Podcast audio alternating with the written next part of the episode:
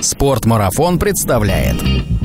Тот пульсометр, который стоит на часах, Может сыграть вообще злую шутку с человеком. есть некая схожесть. Тоже в центре Тихого океана. Она посередине укладывала эту грелку. А поможет выключать? Им не надо ничего. Перемещается на моноколесах. Вот эта вот ручная тряска перпендикулярно солнечным лучам. Отрезать ту же колбасу. Сало кусок порезать. Насколько крепкий ты штрудель. Подкаст об аутдоре, активном образе жизни, путешествиях, приключениях и снаряжении для всего этого. Спортмарафон. Аудиоверсия.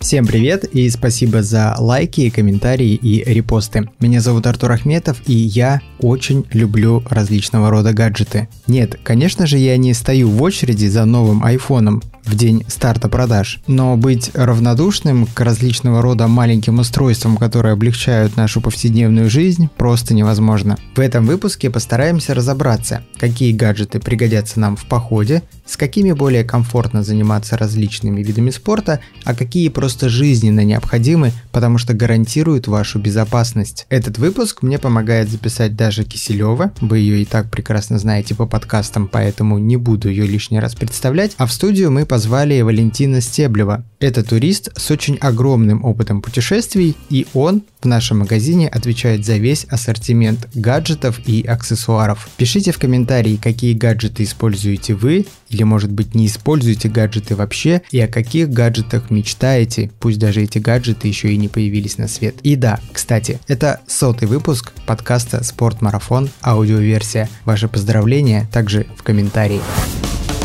Спортмарафон. Аудиоверсия.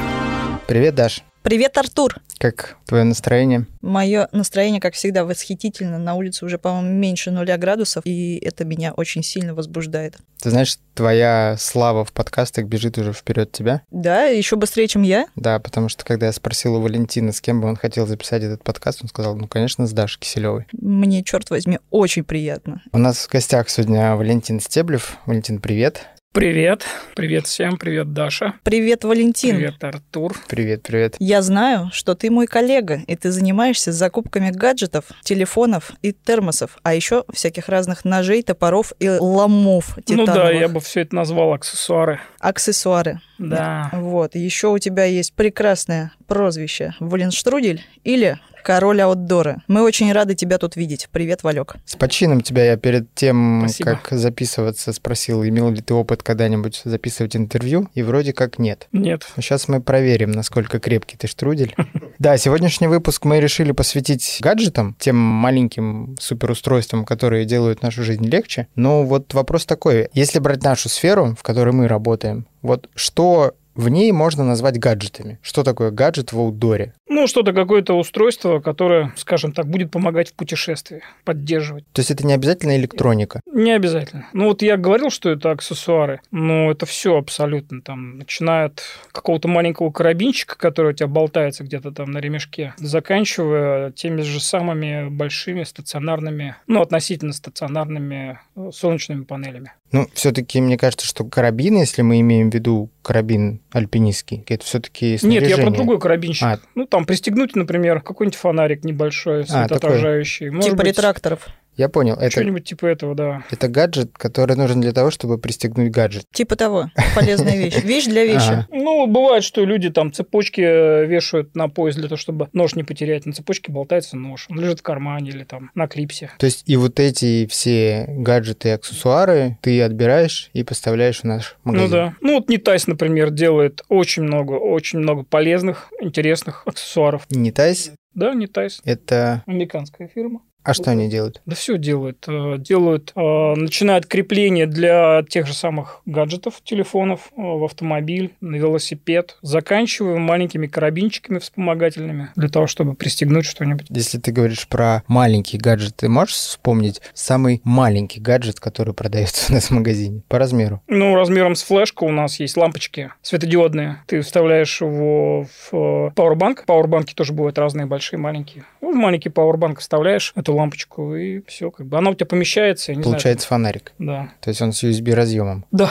верно. Интересно. Я Знал? даже не знал, что у нас такое есть, эта пушка вообще. Я не знал. Сейчас мы откроем кладези гаджета хранилища и выставим их всех наружу. Вообще, мне кажется, что Валентин у нас занимается просто такой эрой будущего. Помнишь, когда мы смотрели раньше кино лет 10 назад, и там ребята такие смотрят в часы, а там вся информация об их космическом полете, всякие такие дела, там им на наушники приходит звонок, или они там перемещаются на моноколесах, а вот это вот все уже бах и наступило. Ну, очень хочется очки Терминатора. Очки Терминатора это вообще топ. Представляешь, в спортмарафон заходишь, одеваешь очки, и там сразу тебе отмечают, какая одежда тебе Что, подходит. что тебе нужно для твоего похода? Мне кажется, это будет очень скоро. Ну, раз ты упомянула про часы, давайте, может быть, о них и поговорим, потому что, наверное, ну, это самый понятный и распространенный аксессуар, который сейчас используют не только спортсмены, да и в повседневной жизни, в принципе, можно совершенно спокойно пользоваться спортивными часами. Валентин, вот скажи, чтобы часы можно было назвать спортивными, что в них должно быть, в отличие от обычных часов, которые продаются в часовом салоне? На самом деле я бы вот делил бы еще часы. Вот буквально вот сегодня мы говорили про бренд Casio. Сам бренд Casio внутри делится на несколько брендов.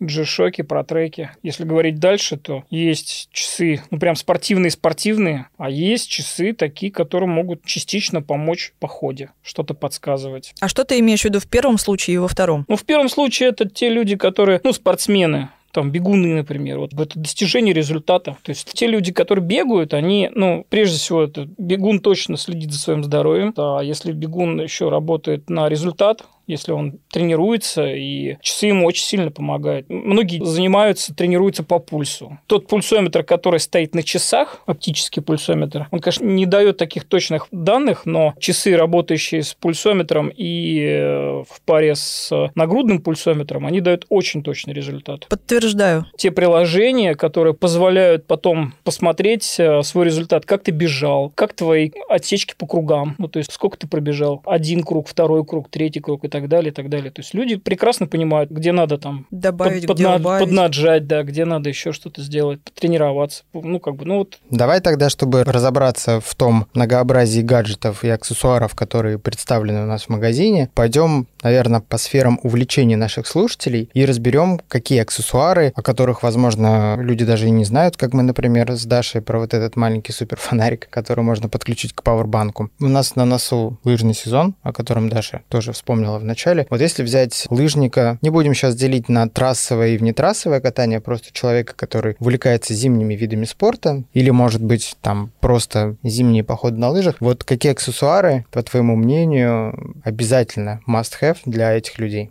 часы, те часы, которые мы продаем, им можно контролировать, например, скорость спуска, высота подъема, не знаю, потом посмотреть свой трек, как ты проехал, сколько наездил, да, по времени, там, по расстоянию, по километражу, сколько калорий сжег, сколько шагов сделал. Валентин, а скажи, какой бренд для горнолыжников в виде часов подойдет лучше всего? То есть я знаю то, что у нас есть те же Casio, у нас есть Сунта, у нас есть новый Корос. Что мне, например, как горнолыжнику, который катается по трассам или вне трасс, лучше всего выбрать для себя? Тут такой вопрос, что ну, все эти бренды, они немножко отличаются друг от друга, но есть некая схожесть. Больше все-таки, конечно, тебе подойдет Сунта. Сунта такие часы. Ну, вот, кстати, и Полары, и Коросы, они тоже в этом смысле хороши, потому что ты достал из коробки, и ты можешь ими пользоваться. А вот если говорить там про Гармин, то Гармин там он требует более тонкой и индивидуальной настройки. И он все-таки больше подойдет для человека, у которого такой больше склад ума программиста глубоко углубляешься там в меню, настраиваешь под себя. А тут ты часы взяла, и там уже все настройки уже готовы для того, чтобы там есть прям специальный спортивный режим, ну, горнолыжный режим. И ты прям включаешь его и пользуешься. Настройка не нужна практически никакая. Можешь ли ты сказать, э, вот эти часы, ну, если брать одинаковые ценовые диапазоны в этих часах, то они все обладают, в принципе, схожим функционалом, Да. и выбор зачастую складывается из там личных ощущений, что приятнее на руку ложится, какое название больше нравится. Или все-таки вот там у Суунта есть что-то, чего нет, например, в Коросах, или у Коросов есть что-то, чего нету в Поларе. Какие-то такие маленькие фишечки производителей часов, которые вот присущи только этим маркам. Ну, конечно, это же борьба за рынок, борьба за покупателя. Ну, есть, конечно. Например, там наличием э, лишней кнопки, отсутствием этой кнопки, то есть э, понятное меню, насколько оно красиво оформлено. У Короса мне нравится, как меню оформлено. Мне нравится решение, такое карусельная перекрутка меню. Нажимаешь на кнопочку, появляется меню, и ты прям другой центральной кнопкой, ты прям крутишь это меню. Механически вращаешь менюшку да, и да, да, да, да, очень приятно. Вот. Крутишь миром мякотью большого пальца? Вот, ну, у всех по-разному. Есть э, решение тачскрин, то есть ты можешь пальцем листать странички на часах. Кому-то это удобно, кому-то нет. Ну, Насколько знаю, это точно удобно применительно к зимним На морозе спорта, нет. да. На морозе неудобно. На морозе удобно кнопками. Вот Корос в этом смысле, они, конечно, молодцы и хорошо придумали. Ты можешь в перчатках крутить это колесико и там заходить в э, тот раздел, который тебе нужен. Мне кажется, это вопрос такой, помимо того, что это зависит от тех активностей, которые тебе присущи как индивиду, это еще вопрос вкусовщины, и тут я опять возвращаюсь все-таки к яблоку и андроиду. Вот я, например, не понимаю яблоко, а мне там сейчас куча коллег скажет, ты чё, это же самый ин- интуитивный интерфейс, и вообще как ты его не понимаешь? Мне понятнее Android. При том, то, что Валек говорит, что Suunto, он более интуитивный, как якобы Apple, я вот пользуюсь Suunto в спайке с Android. Ну, просто кто-то заморачивается на дизайне, там не только корпуса часов, но еще и начинки. А есть люди, которым вообще это все настолько на постоку поскольку они к этому относятся, да, для них это вторично. Прежде всего, это чтобы была карта, а все остальное там, ну, посидите, подумайте. Кстати, по поводу карты. почитайте. Мне как горнолыжнику навигатор нужен или нет? Я считаю, что нет. Ну а как? Если ты фрирайдер, то, наверное, Ну вот и если... то вряд ли. Меня вот очень сильно интересует тема скитура. Я ее так еще и не попробовала. Снег не выпал в Москве, скитурить пока негде. Но тема интересующая меня, и мне интересно. То есть, если с точки зрения там, навигации я могу подготовиться как-то дополнительно, мне хватит часов на какие-то многодневные или даже радиальные выходы, и вообще мне это надо или нет? Или мне нужен прям супер огромный какой-то навигатор, который будет думать о том, где я нахожусь вместо меня? Подожди, мы про что говорим? Мы говорим про поход зимний или это скитуризм, когда находишься в базовом лагере, и вот ты поднимаешься, спускаешься в базовый лагерь, поднимаешься, спускаешься немножко в стороне от базового лагеря, но потом возвращаешься в базовый лагерь. Мы оба варианта можем разобрать. Не, я, я просто хочу сказать, что вот если про первый случай говорить, если говорить про там лыжный туризм, то я как, э, допустим, лыжный турист, я бы не стал бы заморачиваться на часах. Я больше, конечно, заморачивался на GPS, на батарейках. Вот там карта, например. Потому что на самом деле все равно даже при наличии GPS все равно лучше всего иметь еще и дополнительную карту. Бумажную хотя бы. Ты можешь ее не доставать, но она у тебя там должна быть. Ну, в любом случае, на, на всякий случай. А можно и доставать карту, и пользоваться GPS. GPS чем хорош? Тем, что ты работаешь, когда, ну, вот это если зимний поход, то ты работаешь кнопками. То есть тачскрин уже не работает. Идешь ты по берегу Белого моря. Уже неплохо. Да, да. Вот хоть и все ходят в походы в марте, там конец февраля, там начало марта, может, середина марта. Вот, но все равно холодно, у тебя руки замерзли, часы замерзли, ты, естественно, ничем пользоваться не можешь. А вот э, достав GPS, берешь те же самые кнопки, нажимаешь, все работает. А что касается часов, ну тут вряд ли. Тут, э, если про второй случай говорить, то это вот функция backtracker а очень удобная в часах. Что это такое? Есть лагерь некий, приют какой-то, и ты катаешься. Даже если говорить не про место базирования, а место старта. Ты ставишь точку, часы знают, где ты находилась. Ты всегда можешь туда вернуться, включив эту функцию, функцию backtracker а. То есть ты никогда не заблудишься. Это в любом бренде представлена такая функция «Дорога Практически домой»? везде. Ну, не считая просто часов. Ну, то есть в Casio я не найду такую функцию, логично, потому что они не оснащены Нет, ну, там смарт-технологиями. есть одна модель, точно не скажу, рейнджмены. Это из серии часов рейнджмены. Они так же, как и все э, вышеперечисленные бренды, они заряжаются от электричества. Там есть такая история. Но они очень хорошо взаимодействуют с телефоном. Есть приложение специальное для них, и ты пользуешься. На приложении можно прям простроить маршрут. Ну, это как бы есть у всех там перечисленных брендов. И вот у этих товарищей тоже появилась такая функция. Интересно, я не знала то, что у Casio есть умные часы. Да, Супер защищенные, очень тяжелые, такие здоровые часы. Ну, Rangeman. Звучит Название. внушающе. Да. Насущный вопрос. Ты сказал, что все часы заряжаются от электричества. А сколько, в принципе, сейчас работает батарейка у часов? Насколько их хватает? Так вот точно сказать нельзя, потому что это все зависит от тех датчиков, которые ты повключал или отключил. Ну, в среднем так. Значит, э, гарминовские фениксы шестые, если не тренироваться, а пользоваться ими просто как часами с функцией там, получения уведомления с телефона, а работает пульсометр, включены GPS, датчики ГЛОНАСС там, то они пишут сразу сходу, что 14 дней. А если взять самые долгоиграющие часы, те, которые сейчас есть у нас, это Корос и Vertex, они пишут сразу где-то в районе 45-43 дней. 43 дней, серьезно. Это Да, э, без, без подзарядки. без подзарядки, но это Да, с отключенным всем. Нет, это вот э, вышеперечисленные функции, которые я вам Со включенным сказал, да, всем. со включенными GPS датчиками, э, С со пульсом. включенным пульсометром, э, барометр, альтиметр. Это сумасшедшая какая-то Ну, история. это У тебя прям- полтора месяца работают часы на полном фарше вообще. Я думал, что там, ну, хотя бы раз в неделю. Но это мои были самые лучшие ожидания. Но вот раз в неделю я- я вот свои заряжаю. Я их еще даже ни разу не разрядила. Ну, ты активно пользуешься, наверняка тренируешься, поэтому... А тут идет речь как бы о том, что ты не, не тренируешься, просто вот ты... В как- режиме стендбай. Валентин, ну мы разобрались, в принципе, с часами, и это реально крутая штука, она многофункциональная и подойдет не только там для повседневного использования, но и в горах, а это лично мне приятно, я думаю, что многим нашим слушателям, которые катаются на горных лыжах, это тоже будет очень симпатично. Мне кажется, во время опрески еще можно так. А вот посмотрите, у меня новая модель. А у вас что? Ну да, тут гиргикство, мне кажется, тоже в полный рост, как и в том же, опять-таки, скитуре, и ты можешь действительно там хвастаться. Вот у меня одиннадцатый айфик и еще девятый сунта. Это Да, вот я по ним там проехал столько. Да, Я твои по ним, часы да. что показывают. Они считали все, там еще 10 бокалов, которые я сегодня уничтожила. А тебе твой друг говорит, а мой Rolex ничего не показывает. В принципе, он показывает только Соляви, время. брат. Да, но это Rolex.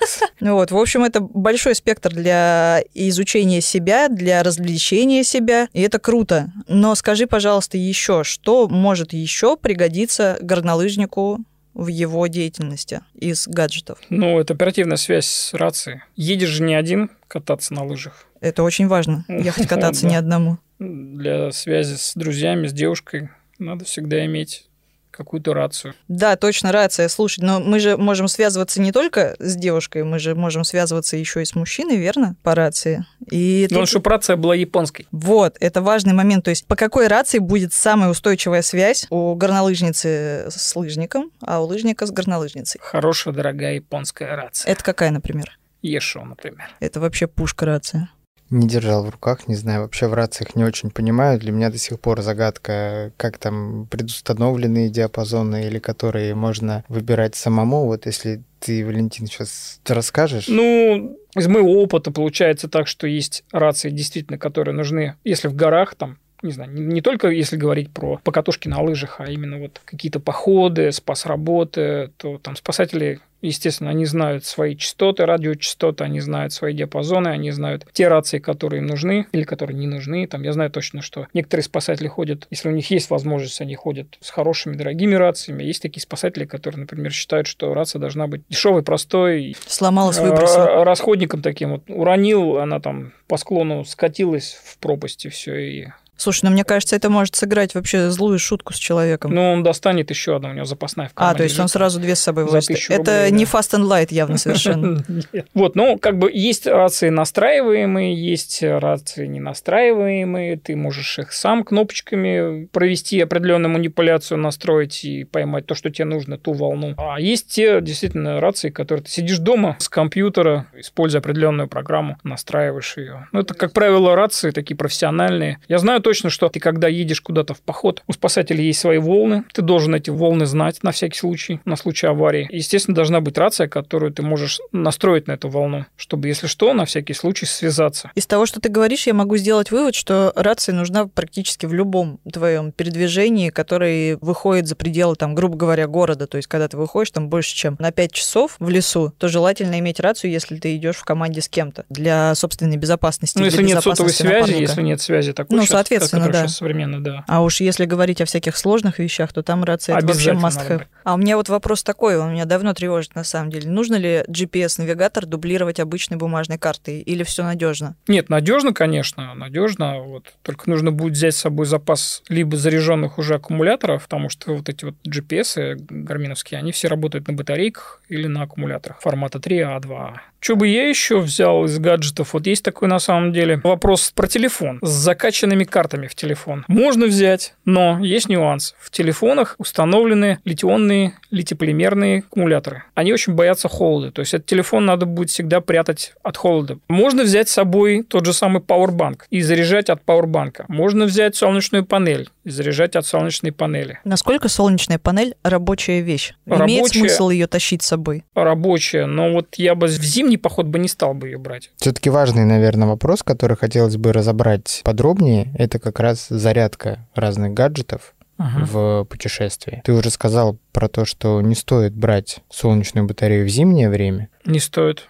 А почему? Плохо будет заряжать она твои гаджеты. Мало солнца или... Да, конечно, мало солнца. Солнечная панель сама по себе имеет небольшой КПД. Зимой же у нас световой день короткий, и э, самого солнечного света гораздо меньше, чем, например, летом в походе. Солнечная панель заряжается, понятно, что от солнышка, это ультрафиолет, но в разных местах по-разному.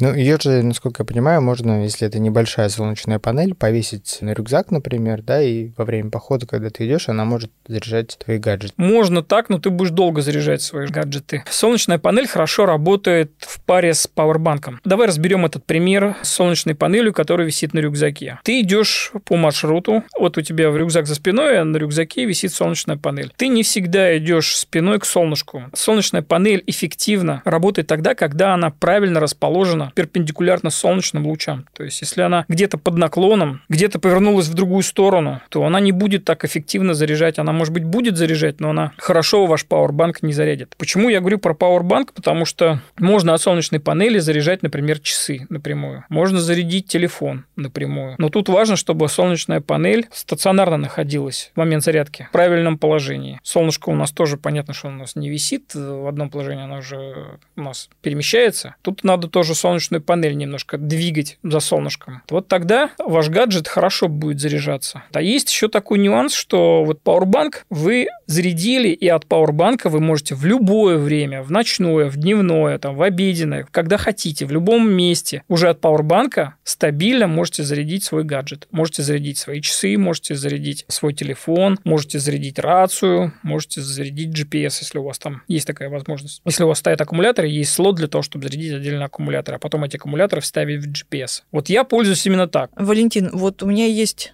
мнение, что есть же разные вот эти солнечные панели, как минимум по размеру. Ну, то есть у тебя есть маленькая панелька размером с кредитную карточку, есть большие-большие стационарные практически солнечные панели. Есть какой-то стандартный размер солнечной панели, который ты можешь взять с собой в поход. Он примерно там размером, допустим, А4. И они все, я так понимаю, имеют разный КПД. И тут вопрос такой, я думаю, что он многих беспокоит. За какое время, с каким объемом вот этой солнечной панели ты можешь зарядить Powerbank, например, э, объемом 10 тысяч миллиампер, находясь в средней полосе в России в летний период времени, в солнечный день? При идеальных условиях солнечная панель, скажем так, размером с книжку, с открытую книжку, может за 3-4 часа зарядить телефон. Тот же самый iPhone.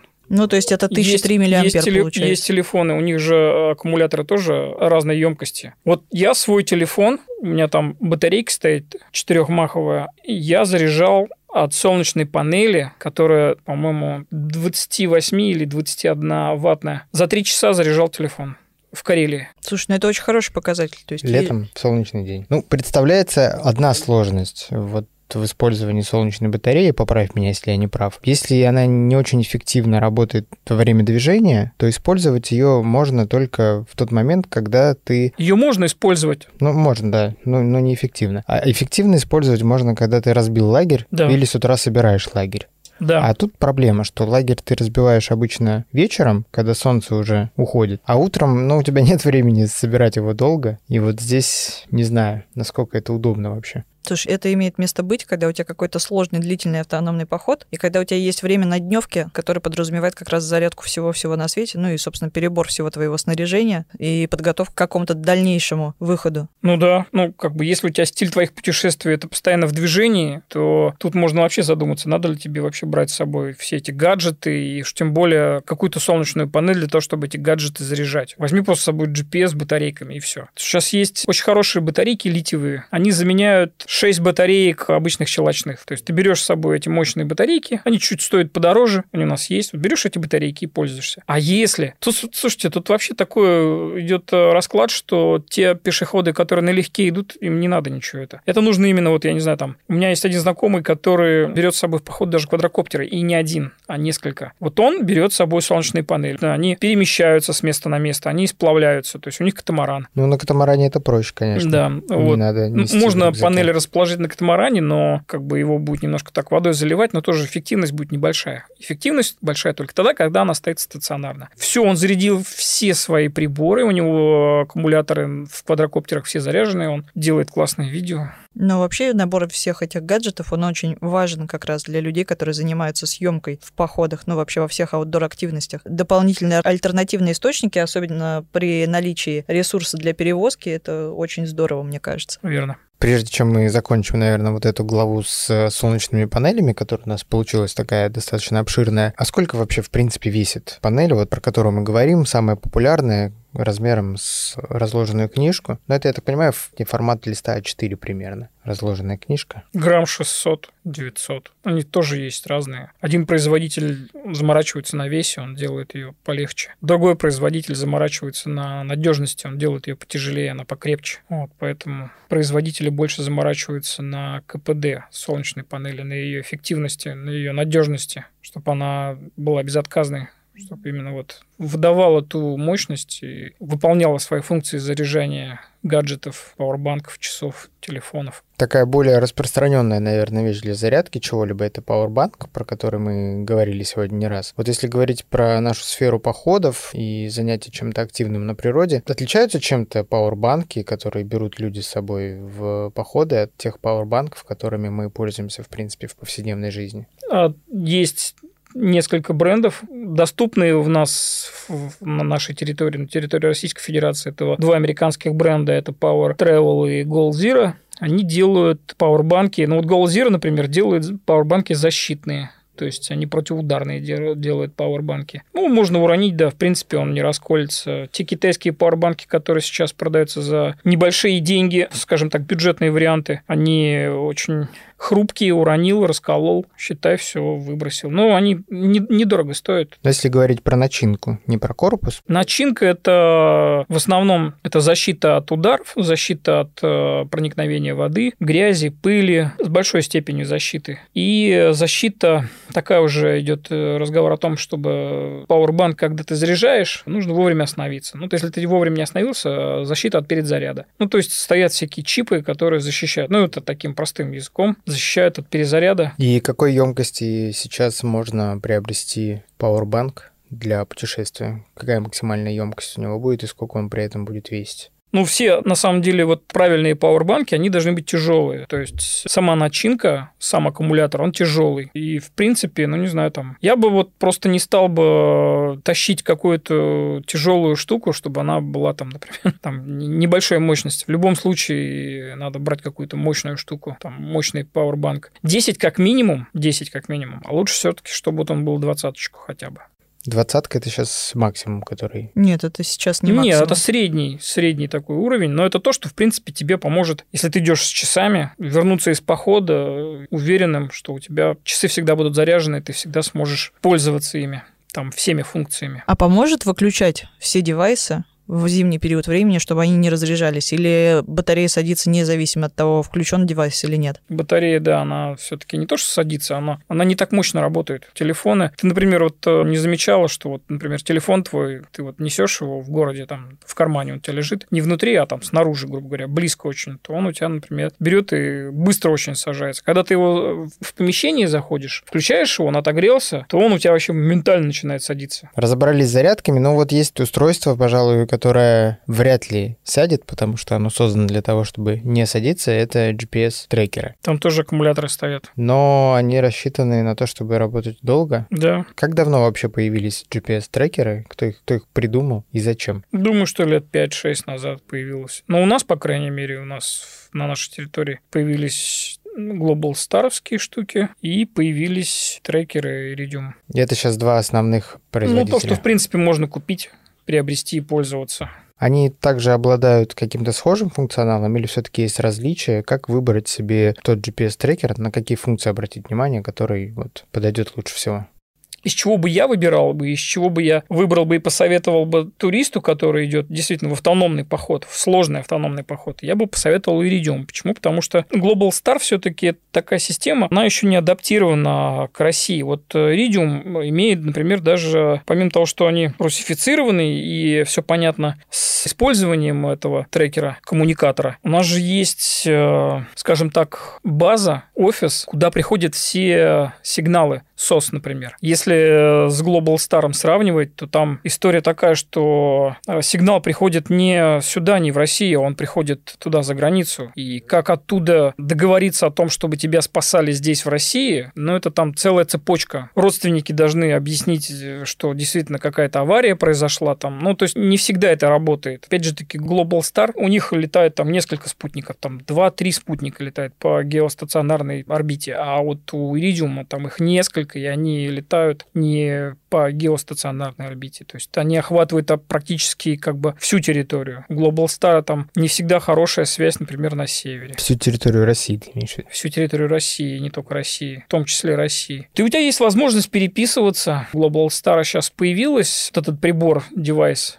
можно нажимать на кнопочки и получать сообщения, отправлять сообщения. До какого-то, кстати, определенного периода, я сейчас не знаю, работает эта двусторонняя связь, она была только односторонняя. А у Iridium она уже Двусторонняя. Двусторонняя, да. Интересно, какая статистика по спасенным жизням с помощью вот этих спутниковых Ну, трекеров? кстати, надо у них спросить. Я знаю точно, что... Вот помните, была история, что у нас там э, спасали товарищи, который там на, ну, на горе на, замерзал на какой-то полочке. Вот у него был как раз... Где один погиб, а второй остался жив? Да-да-да-да-да. Вот это как раз вот благодаря вот этому прибору Удалось Rockstar, спасти да, одного его из удалось двоих. спасти, да. Но это вот я знаю тот, тот случай, который На из- слуху. изве- известный на слуху, да. На собственном опыте могу сказать, то, что вот, например, мы из Вануату отправляли сообщения близким, ну и, собственно, спортмарафон о том, где мы находимся, там же не было связи. На кириллице отправляешь, получаешь ответы также. У нас Иридиум с собой был. И мы переписывались с ребятами, с которыми мы познакомились там, которые ходят до сих пор на яхте по океану на протяжении уже нескольких лет. И когда у них не было связи, они нам тоже писали, то, что вот мы там тоже в центре Тихого океана, только немного в другом находимся. У нас все хорошо. Слушай, Валентин, а вот я знаю, я сама не участвовала в таких мероприятиях, однако я знаю, что это очень увлекательно и занимает очень большое количество туристов, такая штука, как birdwatching. У нас есть что-нибудь для birdwatching и вообще, как это охарактеризовать, что это такое, помимо того, что это смотрение за птицами, если буквально переводить? У нас есть подкаст про birdwatching, между прочим, на канале. Бинокли, бинокли, бинокли.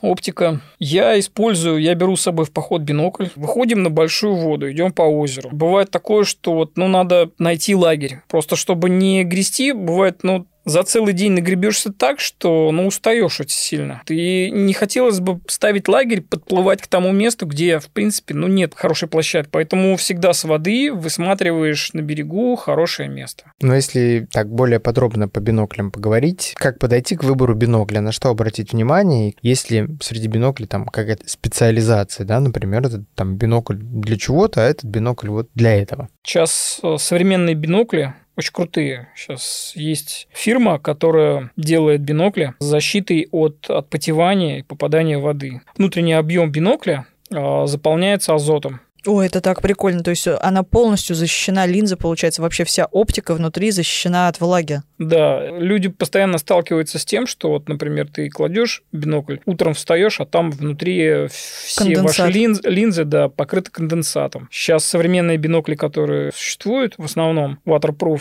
они с закачанным азотом. Есть фирмы, которые ставят клапаны. Даже в том случае, если азот улетучивается, можешь отдать производителю свой бинокль, и туда опять закачают азот. То есть стоят такие многоразовые клапана. Это очень интересно. То есть это настолько надежная штука, что... Мало того, что туда вода не попадает и нет э, отпотевания, туда еще не попадает, естественно, пыль. Грязь, вот это вот все. Пыль, грязь, да. Но еще очень важно это просветление линзы. Есть э, бинокли, которые можно использовать исключительно только в светлое время дня. А есть бинокли, которые можно уже использовать немножко в сумерках. Это определяется светопропусканием линзы, устройством самого бинокля. То есть линза, в которую ты смотришь. Там же много всяких разных линз, настроек этих, совокупность этих линз с призмами. Есть две системы. Есть система пора, есть система руф. Но как они отличаются, вот если видели вот... э, как Расскажи сперва про обе, что это значит. Система руф – это, грубо говоря, такие две трубки. Как все равно, что взяли подзорную трубу, Спаяли между собой. взяли две подзорных трубы и спаяли между собой. А есть система пора, она вот эти бинокли, которые так вот немножко кривенькие такие. Внутри и тех, и других биноклей есть система призм, потому что если не ставить призмы, то мы будем смотреть на мир кверх ногами. То есть мы смотрим, а там все кверх ногами ходят. И есть, ну, понятно, что бинокль, он увеличивает, приближает. Там восьмикратные, там есть бинокли, там десятикратные. Золотая середина, так называемая. То есть это восьмикратный бинокль с э, выходной линзой от 40 до 50 миллиметров. Вот если все, что говорить там про морские бинокли, про которые там люди все время, покупатели спрашивают, о, у вас какие морские бинокли? Морские бинокли – это вот от 10 кратных. Но когда ты держишь, допустим, бинокль 10 на 50 в руках, вот эта вот ручная тряска, то есть тяжело смотреть вдаль, его надо зафиксировать как-то, этот бинокль, на что во что-то упереться, там, на какой-то штатив поставить его. А вот золотая середина, сочетание, допустим, 8, 40, 8, 40, 8, 50, там, 8, 42. Вот это идеальное сочетание всех параметров бинокля. Валентин, я знаю, что горнолыжники, туристы и местами даже бегуны, они пользуются такой полезной штукой, как каталитическая грелка, и они бывают разных видов. Расскажи. Каталитическая грелка хорошая штука. Сами мы пользовались этой каталитической грелкой. Что это такое вообще? Ну, скажем так, напоминает чем-то зажигалку Зипа, но не открытым пламенем, а там такой стоит катализатор вместо пламени, и э, вот этот катализатор медленно-медленно горит. Там такая стоит э, минеральная ваточка. То есть, грубо говоря, в одну часть этой грелки ты заливаешь бензин из-под зажигалок, зиповский бензин желательно. Он чистый, и он, когда горит, он не пахнет, то есть нет запаха бензина. В одну часть ты заливаешь этот бензин, есть э, специальная емкость, такая вороночка, в которой ты заливаешь определенный объем этого бензина. Там рассчитан на 24 часа, на 12 часов по рисочке наливаешь и с расчетом. А вторая часть это как крышка. Все это ты залил бензин. Вот то место, где обычно фитиль поджигаешь, обычная зажигалка, как видишь, как зажигается вот этот катализатор, а он зажигается, он напоминает чем-то горящий уголек такой маленький. И э, закрываешь сверху крышкой и укладываешь это все в такой небольшой мешочек в комплекте, который идет. Это делает э, фирма Кове. А хорошо то, что, например, вот мы э, ходили в поход в осенний. У меня жена очень, ну, как бы она плохо переносит холод. Я ее спасал от этой грелкой. Я поджигал каждое утро эту грелку каталитическую. У нее был нагрудный карман. Она в этот нагрудный карман клала эту каталитическую грелку и нигде с ней не расставалась. Мы даже когда спали в палатке, в спальном мешке, понятно, у нас он сдвоенный, она посередине укладывала эту грелку. Грелка реально классная штука. Вот как бы я бы еще использовал ее. Я бы имел бы две грелки, и вот в том случае, когда обувь сырая, то я бы грел ботинки, сушил бы их даже. Потому что грелка реально работает часов по 20.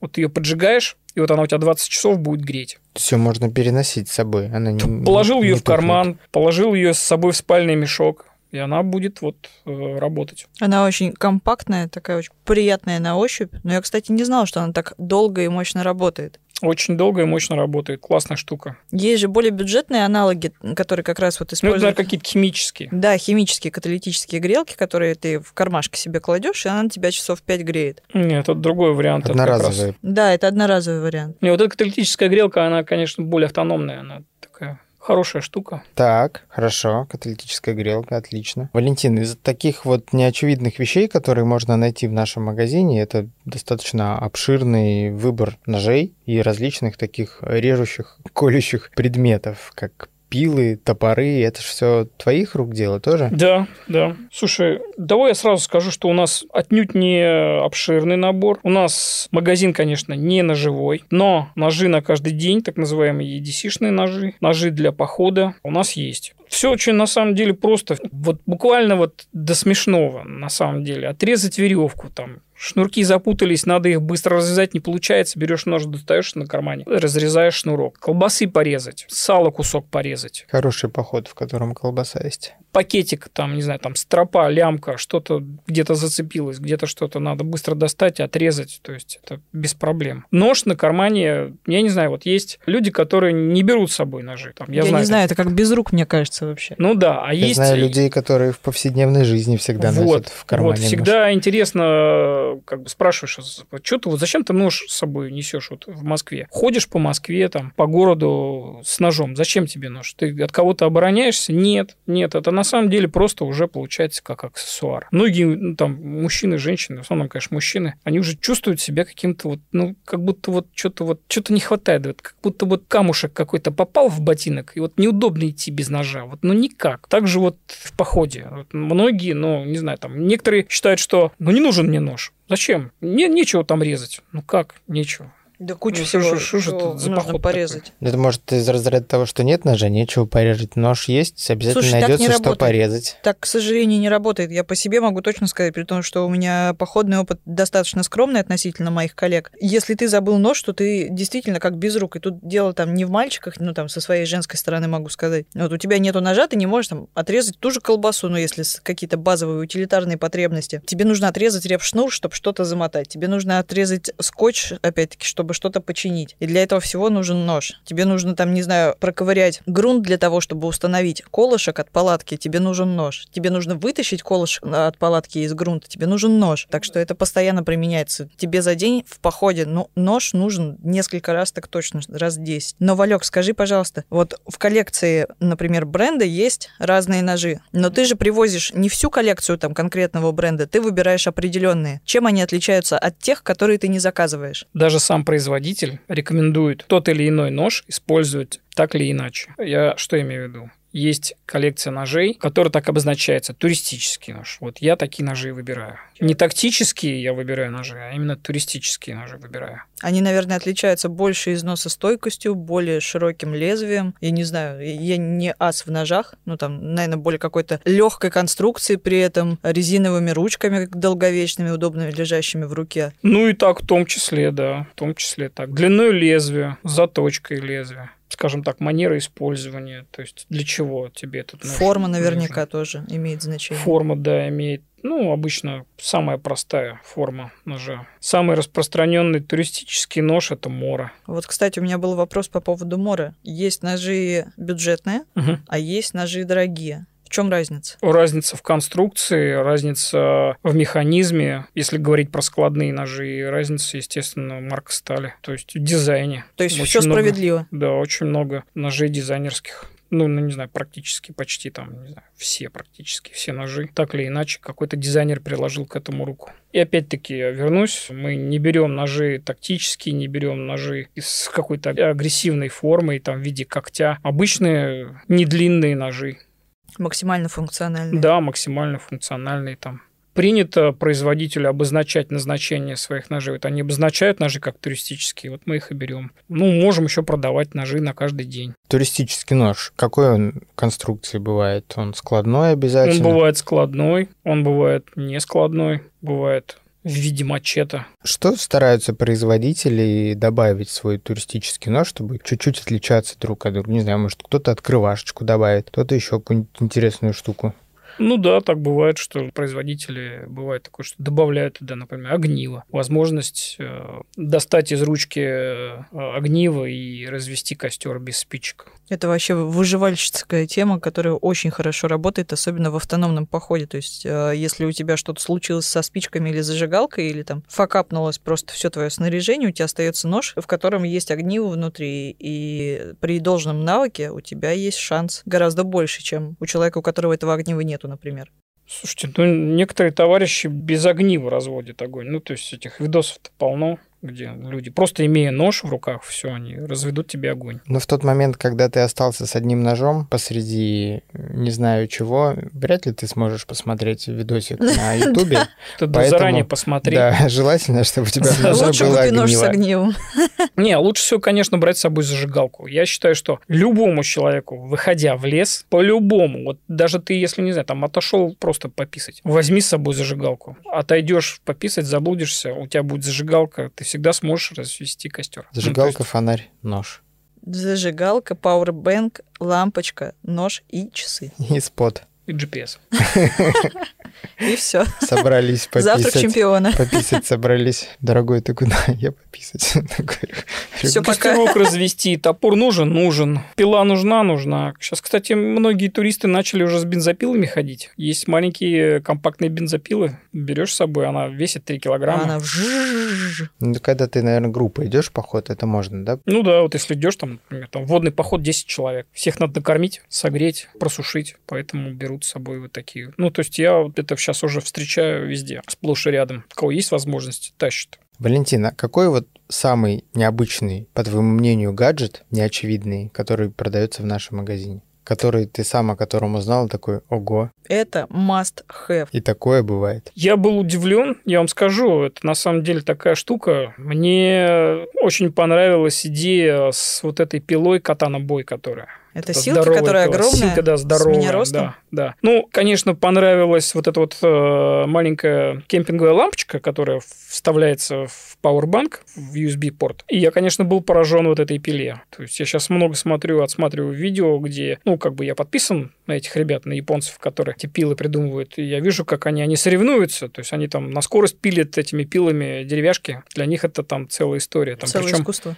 да, причем там один японец пилит, а человек 100 сидят, смотрят секундомерами, засекают, за сколько он перепилит ту или иную деревяшку. Восток дело тонкое. Да-да-да. А максимально функциональная вещь у нас в магазине какая? Лизерман? Да, это мультитулы. Да, это вот то, что, в принципе... Перочинные ножи и мультитулы. Это вот я считаю, что для каждой вещи должно быть свое место и время. Чтобы консерву открыть, должна быть специальная консервная открывашка. Можно, конечно, взять и топором открыть. Можно вообще просто обточить об камень, она откроется. Но я считаю, что вообще в поход надо ходить с определенной эстетикой. То есть у тебя должна быть посудка, должна быть горелочка, должен быть ножичек, должна быть открывашечка для того, для этого. Вот Все это должно быть легенькое, всякие удобное. приспособы для того, чтобы посудку помыть, поесть приготовить и так далее, и так далее, и так А далее. хотите трогательную историю про Лизермана моего друга? Давай, как завершающий аккорд сегодняшнего выпуска. В общем, у моего друга несколько лет назад был день рождения, и в этот день рождения я не знала, что ему подарить. Вот просто не могла себе предположить. Все есть у человека. Он автолюбитель. В тот момент у него был автомобиль довольно такой изысканный, древний. И мне мои коллеги посоветовали, говорят, возьми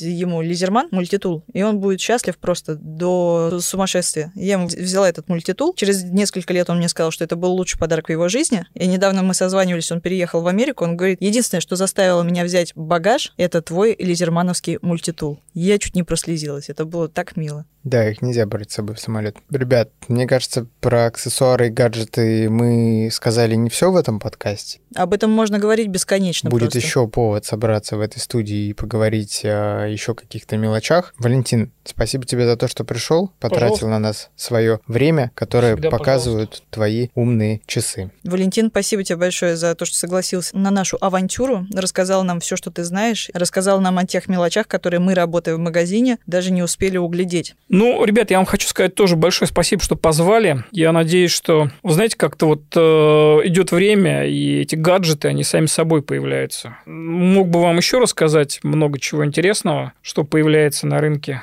Вот, ну давайте действительно оставим это на потом. Не знаю, когда там у нас Когда-нибудь. Ч- Через год, может быть, собе- соберемся, да, может быть, появятся новые интересные гаджеты. Я вам с удовольствием расскажу. Наберусь опыта и расскажу. Спасибо. Да, Спасибо, пока. Всем спасибо, всем пока. Спортмарафон. Аудиоверсия. Подкаст об аутдоре, активном образе жизни, путешествиях, приключениях и снаряжении для всего этого. Кто-то обладает топографическим кретинизмом, кто-то нет. Вот Обладание Я топографическим обладаю кретинизмом это, это как возне- топографическим вознесение топографического кретинизма в ранг желаемых э, своих навыков. И я прошел курсы по топографическому кретинизму. Вот мой сертификат. Дайте мне часы с картой.